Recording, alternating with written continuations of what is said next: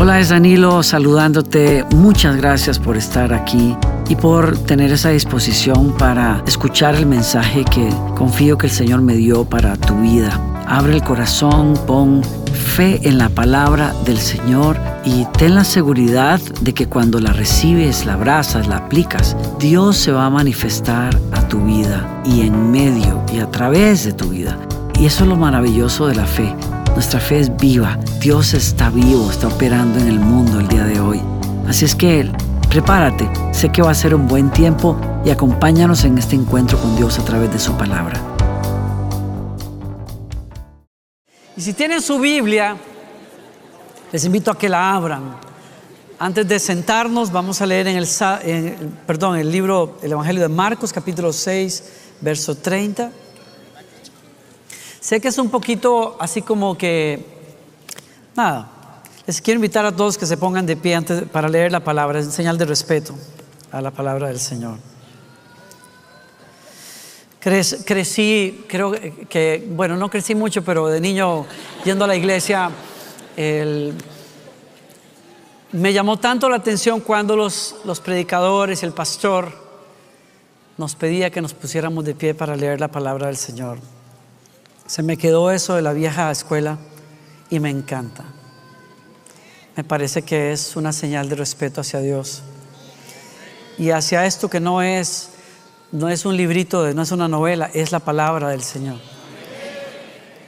Y leemos en Marcos capítulo 6 que dice, los apóstoles regresaron de su viaje y le contaron a Jesús todo lo que habían hecho y enseñado. Entonces Jesús les dijo, vayamos solos a un lugar tranquilo para descansar un rato. Escuchen lo que sigue, es interesante. Eh, como les he dicho, en esta época me ayuda mucho a visualizar los evangelios cuando veo la serie que estoy siguiendo, que ya por cierto está terminando su tercera temporada, eh, The Chosen, y veo a los discípulos tan enloquecidos, como enloquecidos al regresar después de la primera misión que Jesús les dio y no pueden aguantarse la emoción contándole a Jesús lo que pasó. Ellos no podían creer que Dios los iba a utilizar de esa manera. Entonces imagínense, es como, no sé, como niños con juguete nuevo, no podían creer todo lo que había pasado. Y la reacción de Jesús es, ¿saben qué? Lo que ustedes y yo necesitamos más que nada es irnos a un lugar tranquilo para descansar. Y fíjese lo que sigue, mire el contexto y entendamos por qué Jesús los invita a eso. Dice, lo dijo porque había tanta gente que iba y venía que Jesús y sus apóstoles no tenían tiempo ni para comer. Y eso sí que es serio.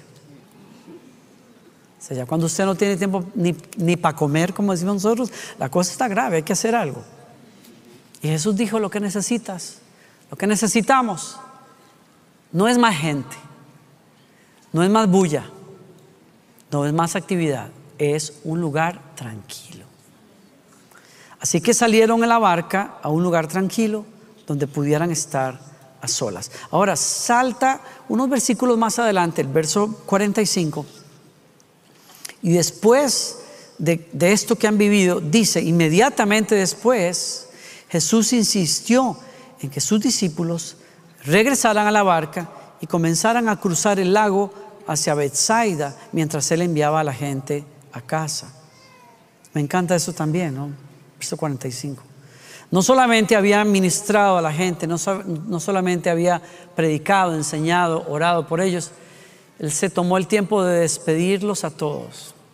Y cuando, cuando hubo terminado, sus discípulos ya no estaban ahí.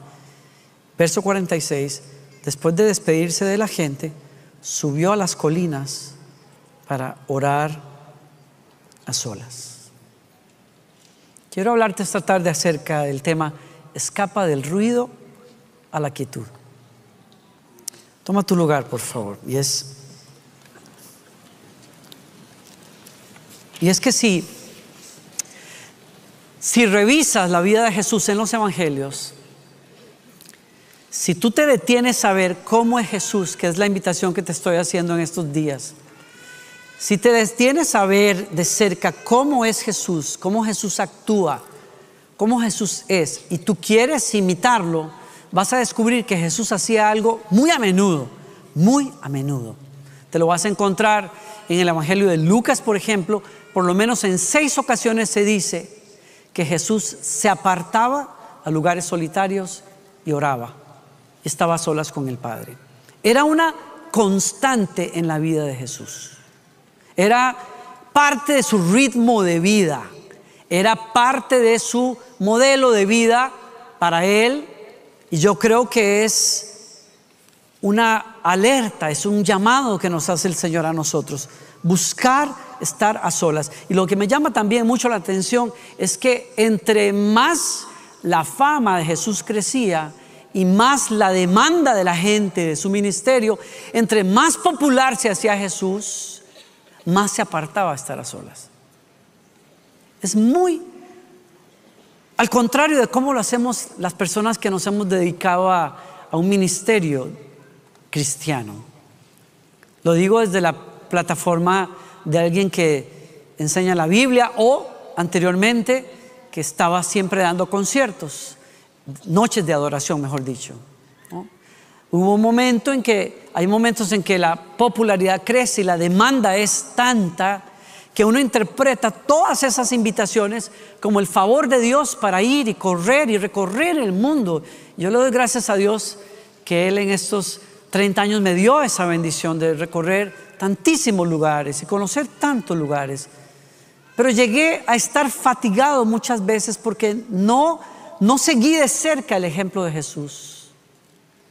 Yo interpreté la demanda constante, constante. Dios está en esto, Dios me quiere abrir puertas y entonces la fama o la popularidad nos hace creer que Dios está detrás de eso diciéndonos, ocúpate más, ocúpate, corre más, aprovecha el momento, se va a ir el tiempo, tienes que apurarte, hacer más, hacer más, grabar más, hablar más, estar más. Jesús hace todo lo contrario.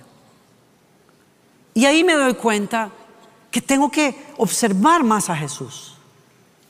Entre más la gente lo buscaba, más buscaba él estar a solas.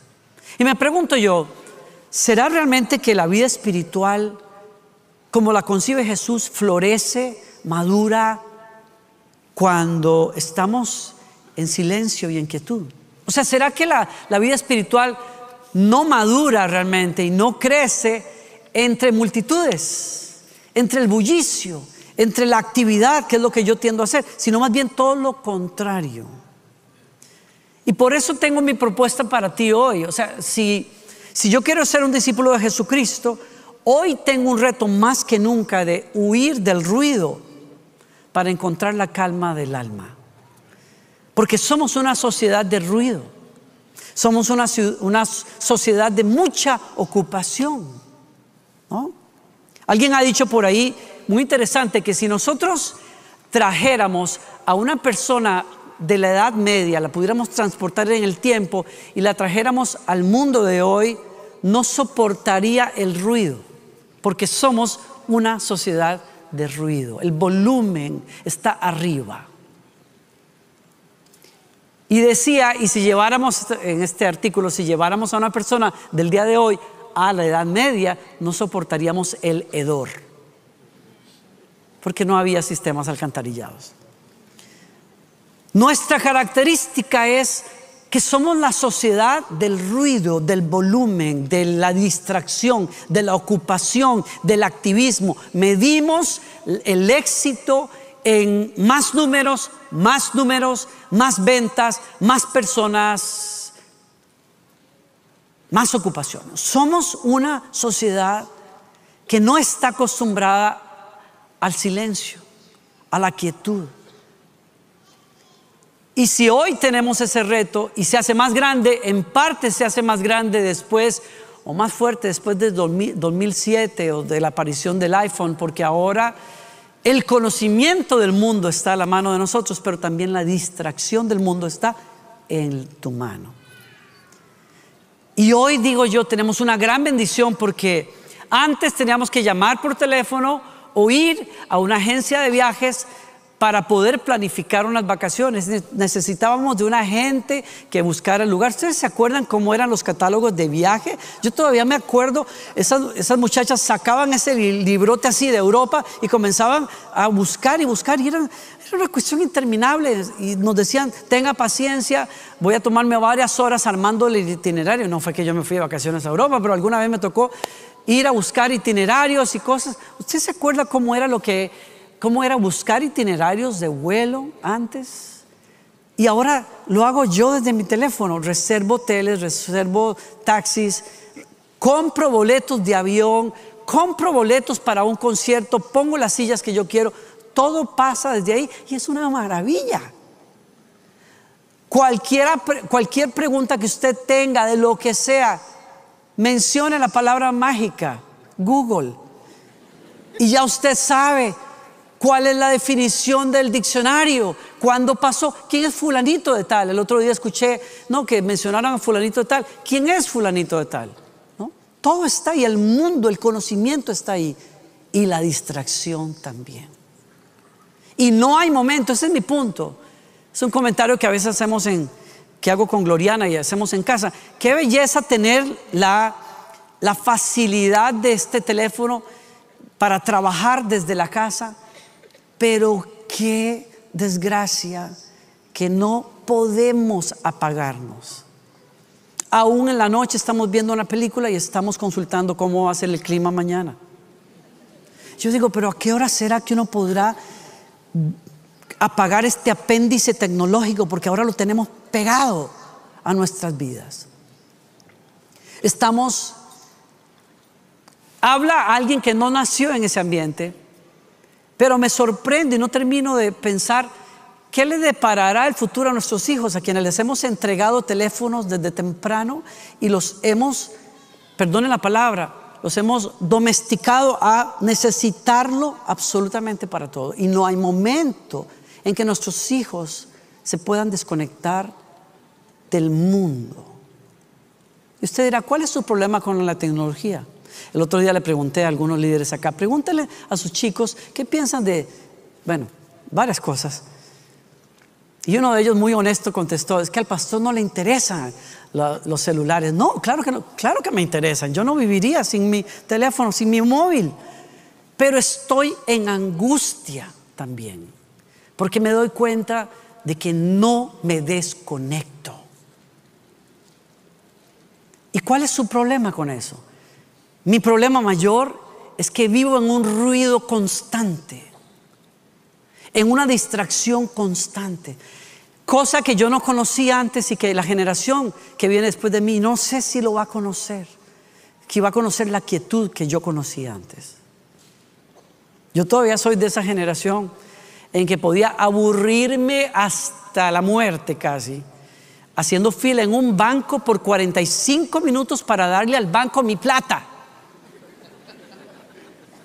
una hora y media en un banco en Moravia, donde yo crecí, hora y media haciendo fila para llevarle mi dinero al banco para que él haga negocio con mi dinero y yo tenía que estar una hora y media. Y díganme, ¿qué hacía uno en esa hora y media?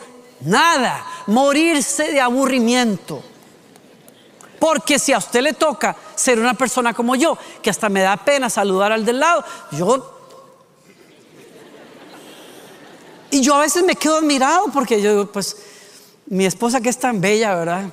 Ella se, pararía en una fila de esas y terminaría conversando y la gente le llora y le cuenta toda su vida y ella ora por ellos. A mí me da pena, a mí me da pena, digo yo, no orar, sino conversar. Me, cuesta eso. ¿O se acordará usted cómo era mi vida de, ah, ¿cómo se llama? De, en los autobuses de mi país. No voy a entrar en las historias de autobús de Danilo Montero, pero lo que es pasar una hora, una hora y media en un autobús donde no hay música, no hay una pantalla de televisión, no hay un móvil, no hay nadie con quien hablar, mirando por la bendita ventana hora y media. Yo le aseguro una cosa a usted, era muy aburrido, pero uno tenía muchas oportunidades de encontrarse con su alma, consigo mismo y con Dios. Honestamente. Porque ahora Vivimos en una época que ni siquiera cuando estamos aquí en un santuario para adorar a Dios nos desconectamos de Facebook o de Instagram o de no sé dónde, qué vainas buscamos nosotros. No podemos.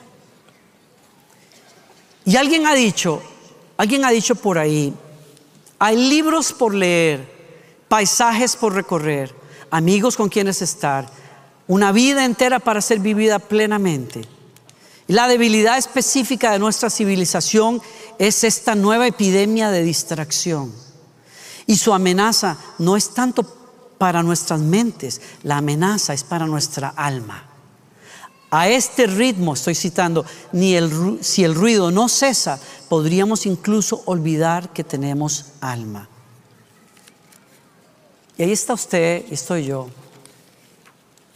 Como le pasó a estos muchachos a los cuales entrevistó Microsoft.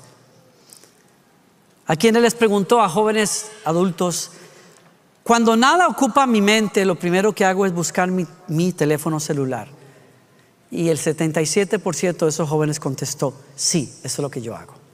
No hay un instante, si tengo un instante de ocio donde no tengo nada más que hacer, ¿qué hago? Recurro a mi apéndice tecnológico y comienzo a buscar, aunque no sé ni qué estoy, tengo que hacer algo. Me siento productivo si estoy haciendo. ¿Le ha tocado a alguno de ustedes tomar un vuelo, como nos toca a nosotros muchas veces, tomar un vuelo? y darnos la sorpresa, la desagradable sorpresa de que el avión que nos tocó no tiene sistema de entretenimiento y nuestro celular, la batería está muerta. Y es un día nublado, o sea, no hay nada para donde ver. Hay que ver a la ventana y todo se ve blanco. ¿Qué cosa más terrible es esa? Dos, tres horas de completo aburrimiento. Y por casualidad dejé los libros que me gusta leer en casa. O sea, no hay nada que hacer. ¿Y qué, qué siente uno? un hastío tremendo, una falta de, un sentido de, de no ser productivo, cuando en realidad lo que nos está pasando es, estoy acostumbrado a la distracción. Y si yo consulto la vida de Jesús, yo me doy cuenta que la quietud, el silencio, la solitud, solitud es decir, un lugar solitario, fueron parte del ritmo de vida del Señor. Él siempre buscó eso para tener comunión con el Padre y estar capacitado, fresco, fuerte para poder atender a las personas. Y yo creo, creo que si eso fue importante para Jesús, quizás nos vaya a ayudar a nosotros también hoy. Creo yo. Me llama tanto la atención que Jesús diga, vengan a mí todos los que están cargados y llevan cargas pesadas y yo les daré descanso. Pónganse mi yugo déjenme enseñarles porque yo soy humilde y de tierno corazón y encontrarán que descanso para el alma. Qué curioso. Si yo fuera un predicador que tengo que darle ánimo a gente cansada, jamás les diría pónganse mi yugo, porque eso es como es más trabajo. ¿Cómo? ¿Tú me quieres hacer descansar poniéndome otra tarea? Sí, pero es que Jesús dice, sí, pero es que la tarea que les pongo es simplemente miren cómo vivo yo e imítenme, porque mi manera de vivir es fácil. No es complicada. Pónganse mi yugo, sigan mi estilo de vida, es lo que quiere decir. Y entonces, la invitación que tengo para ti hoy es, quiero invitarte a que busques la quietud, a que bajes el volumen constante de la música, de los podcasts, de lo que siempre tiene que estar sonando en casa o podemos estar, vuelvo a eso, mi observación es, ya, yo creo que puse mi punto, pero puedo estar recorriendo un paseo bonito y tengo que tener mis audífonos puestos con música. ¿Por qué no tratamos de encontrar respuesta a esa invitación que Jesús nos hace a estar quietos, a buscar la soledad? Hay dos dimensiones de la quietud de las que les quiero hablar rápidamente. Uno, una externa, que es la que estoy diciéndoles, es buscamos Buscamos un espacio, crear un espacio sin estímulos. Esa es la palabra.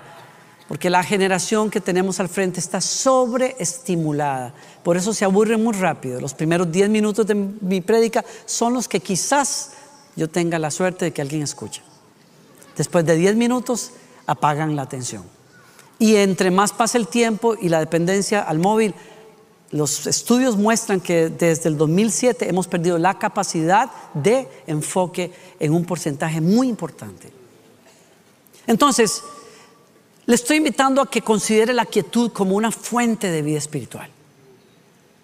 Y para eso hay que buscar un lugar, hay que separarnos de distracciones constantes. ¿Qué problema tenemos? Yo tengo, yo para estudiar tengo que poner música y la pongo desde mi móvil, desde mi celular. Y entonces de paso, cuando busco una canción para, de fondo para leer la Biblia, me encontré una noticia, me encontré algo en la cuenta de Instagram que pusieron mal y tengo que corregir. digo, ay Dios mío, ya usted ya hable de eso. Hay que buscar un lugar donde desconectarse. Los estudios dicen que si usted está en un cuarto, con su móvil o su celular aún apagado, el estado de la psiquis suya es uno en el cual usted no puede descansar porque el teléfono le está pidiendo a gritos, agárrame, enciéndeme, revisa si alguien urgentemente te está mandando un texto de vida o muerte. Los estudios lo demuestran. Entonces hay que, hay que ser muy intencional de buscar un lugar donde yo puedo estar conmigo mismo, puedo estar con Dios. ¿Sí? Eso puede ser para algunos que tienen una vida familiar muy ocupada, levantarse más temprano antes de que los niños se levanten y estar a solas. Para otros quizás sea llegar del trabajo y poder escaparse un minuto antes o después de haber acostado a los niños para estar a solas y estar con uno mismo y con Dios. Tu vida espiritual se puede enriquecer. Para otros puede ser separar un sábado de vez en cuando, ir a un lugar, a un parque, estar a solas un rato, conversar con Dios, revisar tu corazón, qué sé yo. Tu vida, tu balance interno puede depender de que aprendas a tomar esos tiempos a solas. Muy importante. Ese es el aspecto físico, externo, digo yo, de la quietud. Pero hay un aspecto muy importante, más difícil de alcanzar, o tan difícil como este. Estoy hablando de la gente muy ocupada. Estoy hablando de la gente que trabaja dos, a veces dos y tres jornadas. Esto no es fácil, lo sé. Pero me atrevo a invitarte de todas maneras a que lo consideres. Si tienes la bendición de poder encontrar espacios de solitud y quietud en tu casa o fuera de tu casa, lo más difícil no es eso. Lo más difícil es el aspecto interno de la quietud. Es lograr llegar a un lugar, estar a solas sin interrupción y darte cuenta que el ruido adentro tuyo es más grande que afuera. Como me pasó a mí en mis dos días allá en la montaña, cuando cumplí años el año pasado y le pedí a mi esposa, vámonos a la montaña de retiro y me fui. Y cuando Gloriana y Victoria se regresaron a Houston y me quedé dos días solos, me fui a un jardín de oración muy romántico, muy bonito suena. Es una, un área de la montaña que fue dedicada a la esposa del evangelista Billy Graham, lleva el nombre de ella, y está dedicado a la oración. Y ahí me metí debajo de los árboles del otoño, muy romántica la idea de aquí voy a encontrarme con Dios. No hubo manera, o sea, yo pasé una hora por lo menos sentado debajo de los árboles y deseando sacar el, el celular, lo saqué de hecho y comencé a grabar Comencé a grabar los árboles y la, luz y las sombras y yo, el hippie dentro de mí.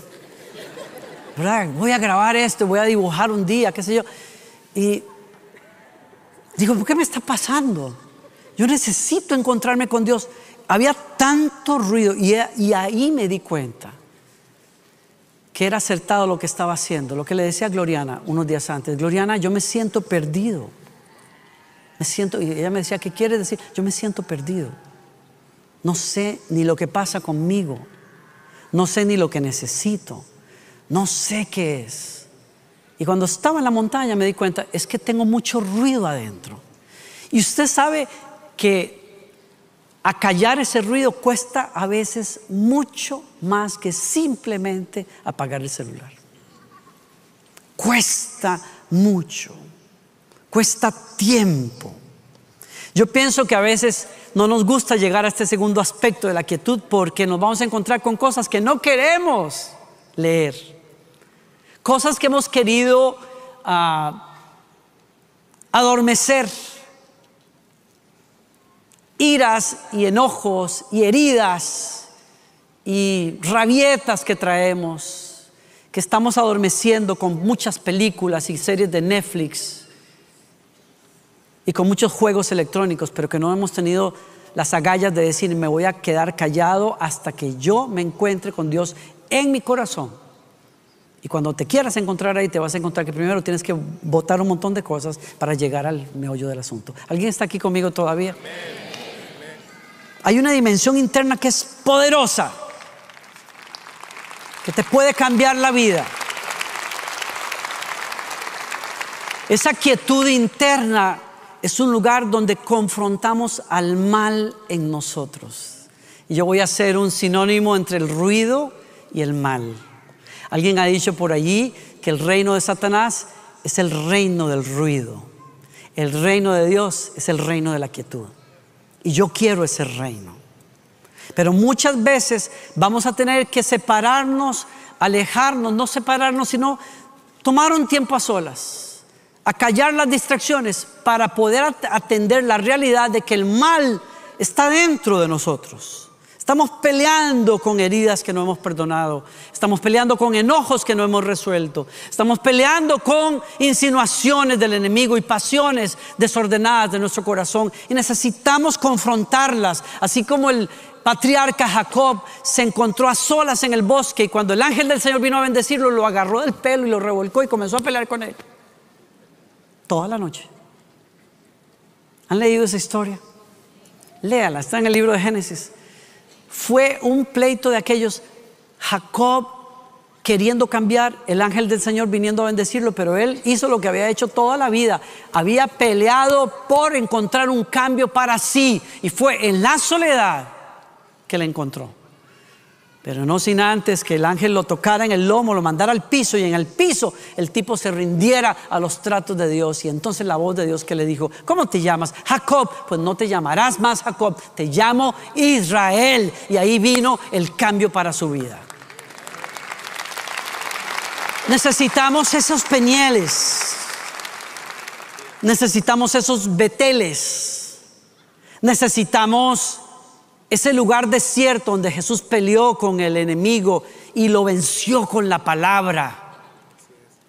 Necesitamos esos Getsemaníes donde ustedes y yo podemos recibir la, la, victoria que Jesús ganó por nosotros en su Getsemaní cuando dijo, no mi voluntad, sino la tuya, Señor. Son esos lugares de solitud, de quietud, en donde el mal se va a hacer evidente, pero la victoria de Dios también se va a hacer evidente. Y encontramos cambios cuando abrazamos la verdad de Dios. Es un lugar de rendición. La quietud interna es un lugar donde encontramos la capacidad de soltar, de dejar ir cosas, en donde nuestra alma se, se calma de tanto afán. ¿Tienen su Biblia a la mano? Que uno de los salmos más cortos de la Biblia, esto es una joya, si lo leen conmigo, habla de esto, Señor, mi corazón no es orgulloso, mis ojos no son altivos, no me intereso en cuestiones demasiado grandes o impresionantes que no puedo asimilar. En cambio, me he calmado y aquietado como un niño destetado que ya no llora por la leche de su madre. Sí, tal como un niño destetado es mi alma en mi interior. Qué belleza de metáfora usa el salmista. Nos está diciendo, Señor, yo he vivido peleando con con anhelos de grandeza y con cosas en el pasado, deseos de posiciones, de influencia, de éxito, de quizás cosas materiales, de amores prohibidos. Yo no sé cuánta cosa hubo en mi alma, pero hoy te puedo decir, Señor, mi alma se ha quietado dentro de mí. Soy como un niño al que lo separaron del pecho de las deseos del mundo y de mi alma y ya no deseo ese pecho. ¿Por qué? Lo dice al final el secreto. Porque le digo a Israel, encontré mi esperanza en el Dios de Israel, el que me satisface y me da paz interior, es el Señor. Antes lo buscaba en el mundo, en la gente, en el ruido, en la música, en la pachanga, en la fiesta. Ahora lo encuentro en el Señor Dios de Israel y tengo esperanza en Él y mi alma se aquieta en ese lugar. Hay un secreto ahí del cual tenemos que aprender. Busca ese lugar de quietud. Es un estado espiritual donde descansas de afanes. Se lo digo a algunos de ustedes que son siervos y sirven a Dios y ministros como yo lo hago. ¿Cuántos de nosotros estamos llenos de tanto afán hasta por cosas ministeriales y lo que necesitamos es dejar ir y entregar en las manos de Dios lo que no nos corresponde a nosotros? Y estar contentos con lo que Él es en nosotros. Y por último, esa quietud interna es un lugar para volver a nuestro hogar, que es el corazón de Dios Padre. Me encanta leer la historia de Jesús porque después de haber sido tentado en el desierto, cuando venció a Satanás diciéndole escrito está, salió del desierto lleno del Espíritu Santo y cuando fue a buscar a Juan el Bautista y se bautizó en las aguas, el Espíritu del Señor vino sobre él y la voz del Padre dijo desde el cielo, este es mi Hijo amado en el cual tengo complacencia. Y a mí me enseña algo. Es en la quietud, en la solitud que yo encuentro otra vez quién soy yo para Dios. Yo soy el Hijo del amor de Dios y no necesito los títulos. No necesito la posición de nadie. Algunos de ustedes me llaman, me hablan y me dicen siempre me llaman Pastor Danilo. Yo nunca le he pedido a nadie que me llame Pastor Danilo, nunca me gustó eso. Yo soy Danilo, el hijo al que el Señor ama. Ah, yo no necesito que me llamen. Gracias por el respeto, gracias por la deferencia. A mí no me interesa. No me interesa, a mí no me añade nada. Si usted quiere llamarme doctor o no sé cómo me quiera, reverendo, muy, como usted quiera, licenciado, como usted quiera. Llámeme como usted quiera. A mí no me va ni me viene. Si me llama por mi nombre, estoy más contento. Danilo, así me llamó el Señor, así soy yo. Y agradezco eso porque en el secreto con Dios he descubierto que yo simplemente soy el hijo que él ama y se acabó. Y eso es suficiente. Y amo eso del Señor. Amo.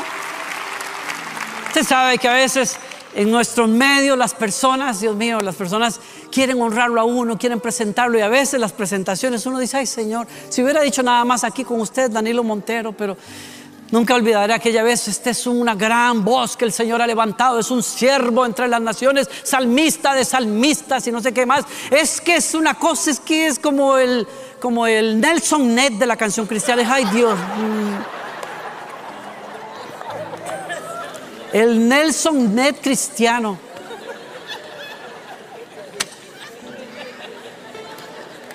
Ay, nunca olvidaré eso.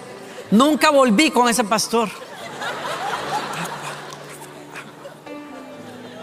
Yo dije, a veces las personas nos, nos afanamos.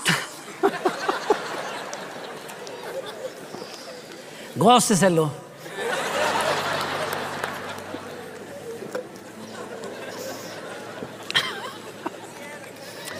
Le damos tanta importancia a etiquetas y cosas. Pero cuando tú estás en la soledad con Dios, que descubras ¿Qué es lo que te hace especial? Es Jesucristo en ti. Es lo que Jesús hizo por ti. Es el amor que Él tiene por ti. Y cuando tú descubres eso, ¿sabes lo que va a pasar? Cuando tú descubras eso, vas a caminar desde esa posición. Vas a decir, ahora yo sé, yo estoy en Cristo. Yo tengo autoridad porque estoy en Cristo. Yo tengo esperanza porque estoy en Cristo. Como dice Pablo en el Nuevo Testamento, Cristo en nosotros, la esperanza de gloria. Eso es lo que me da mi identidad. Y entonces vives ahí, caminas desde ahí. Descansas ahí. Cristo en ti va a hacer lo que tú no puedes hacer por ti mismo. Como dijo Jesús, permanezcan en mí, permanezcan en mi amor. Amén. Yo les quiero, yo te quiero dejar esa tarea para esta semana. Tú dices, tarea, yo no vine a la iglesia que me pongan tarea. Bueno, te hago la invitación. Busca la quietud. Procura la quietud. Crea momentos de, de descompresión a solas. Apártate, pasa tiempo a solas y trata de escuchar tu corazón y tráele a Dios esas cosas. Y luego trata de escuchar al Señor, lo más importante. Te aseguro que no es que Dios no te está hablando es que a veces no estás escuchando. Y la quietud es indispensable para escuchar lo que Dios tiene para ti. Les, dejo con esto.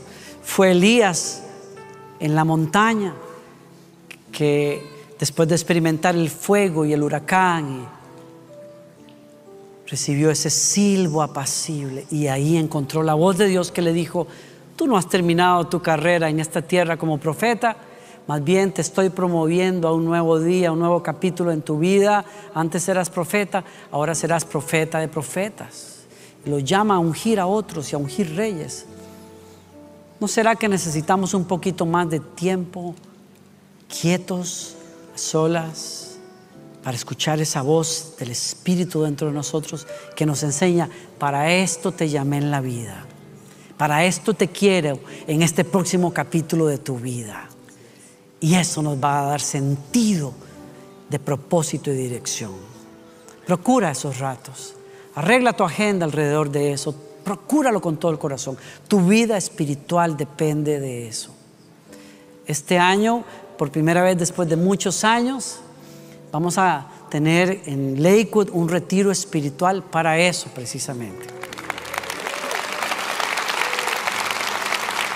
Justamente para el mes de marzo, creo que son 11 y 12 de marzo por ahí, vamos a hacer un retiro espiritual en un lugar, en un campamento hermoso al norte de Houston. Todos están invitados. Gracias por el entusiasmo, pero están igual. Yo estoy especialmente orando que todos aquellos de ustedes que son líderes, que sirven como voluntarios puedan tomarse esos dos días para pasarla bien, comer, reír, adorar al Señor, estar a solas y encontrar esa quietud del alma. ¿Quién recibe esa palabra esta tarde?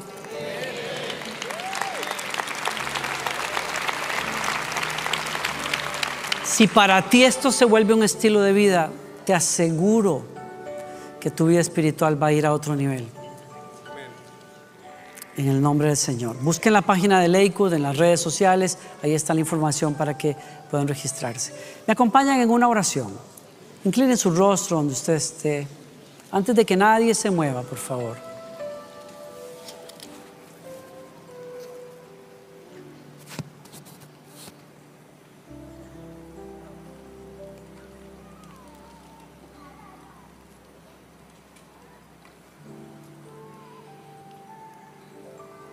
Así como Jacob peleó, estamos muchos peleando, Señor, hoy. Peleamos con nuestro pasado, peleamos con nosotros mismos, peleamos con los demás. Algunos de nuestros hogares tienen demasiado ruido.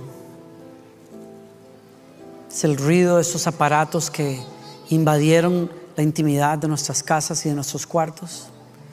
Nuestro televisor nuestras redes, la música que nunca para, las discusiones que nunca paran y lo que en algún momento pensaste para nosotros como un remanso de paz se ha vuelto un campo de batalla. Y es que es un campo de batalla porque dentro de nosotros mismos no tenemos paz. Señor, yo oro que nos atraigas con lazos de amor a esta quietud, Señor. A este descanso para el alma, como tú lo prometiste hoy, Señor. Recíbenos aquí, Señor. Abrázanos aquí. Restauranos y levántanos aquí. Que se calle la bulla del mundo, Señor. Que el reino del ruido del enemigo no entre a este santuario, Señor, de paz, aquí en tu presencia. Y dame de lo que tú tienes, Señor, de lo que tú eres. Oro que todos aquellos, que aquellos que hoy necesitan un encuentro contigo, te abran el corazón. Y esta es mi última oración antes de irnos. Si tú necesitas a Jesucristo, el que te dice, ven a mí y te daré descanso. Si quieres decirle a Jesús que Él sea tu Señor a partir de hoy, tu Salvador, porque oyes que Él te está llamando, yo te quiero invitar a que donde estés te pongas de pie y hagas esta oración conmigo. Si nunca lo has hecho, pero en tu corazón sabes que esta invitación es para ti, ponte de pie. Quiero guiarte en una oración de entrega a Jesucristo. Cuando hagas esta oración de todo corazón, tú vas a comenzar una vida nueva en Cristo. Él promete que va a borrar tus pecados, todo ese ruido del pasado, todo ese ruido de tu alma sin Dios él lo va a callar y te va a dar un comienzo nuevo. Él dice en su palabra, si alguno está en Cristo, es hecho una nueva creación. Y eso va a pasar en este momento. Así es que todo aquel que quiera hacer esa oración conmigo, póngase de pie. Hay algunos que ya están de pie. Les doy 30 segundos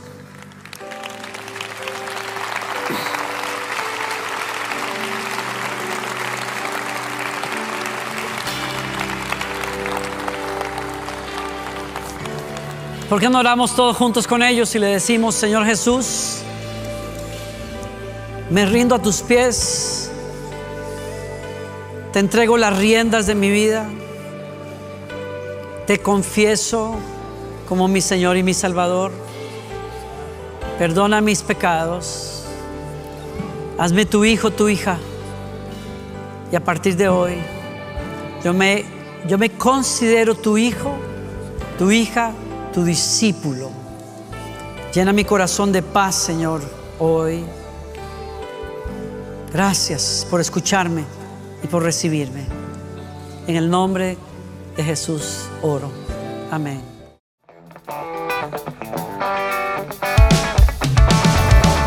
Hola, es Danilo nuevamente saludándote. Gracias por haberte quedado hasta el final en esta prédica y oro en el nombre del Señor desde ya que el Espíritu del Señor selle esa palabra en tu corazón, en tu vida y que la palabra del Señor afecte tu vida, tu matrimonio y las relaciones alrededor de tu vida. Si esto te bendijo, por favor, cuéntale a alguien, compártele el mensaje y también, por favor, búscanos en las redes sociales. Estamos en Instagram, en YouTube, en Facebook y quédate conectado con todo lo que Dios nos está dando cada semana para edificar tu fe y para llevarte a ese destino que Él tiene para tu vida. Un abrazo grande, estamos orando por ti. Gracias por estar acá.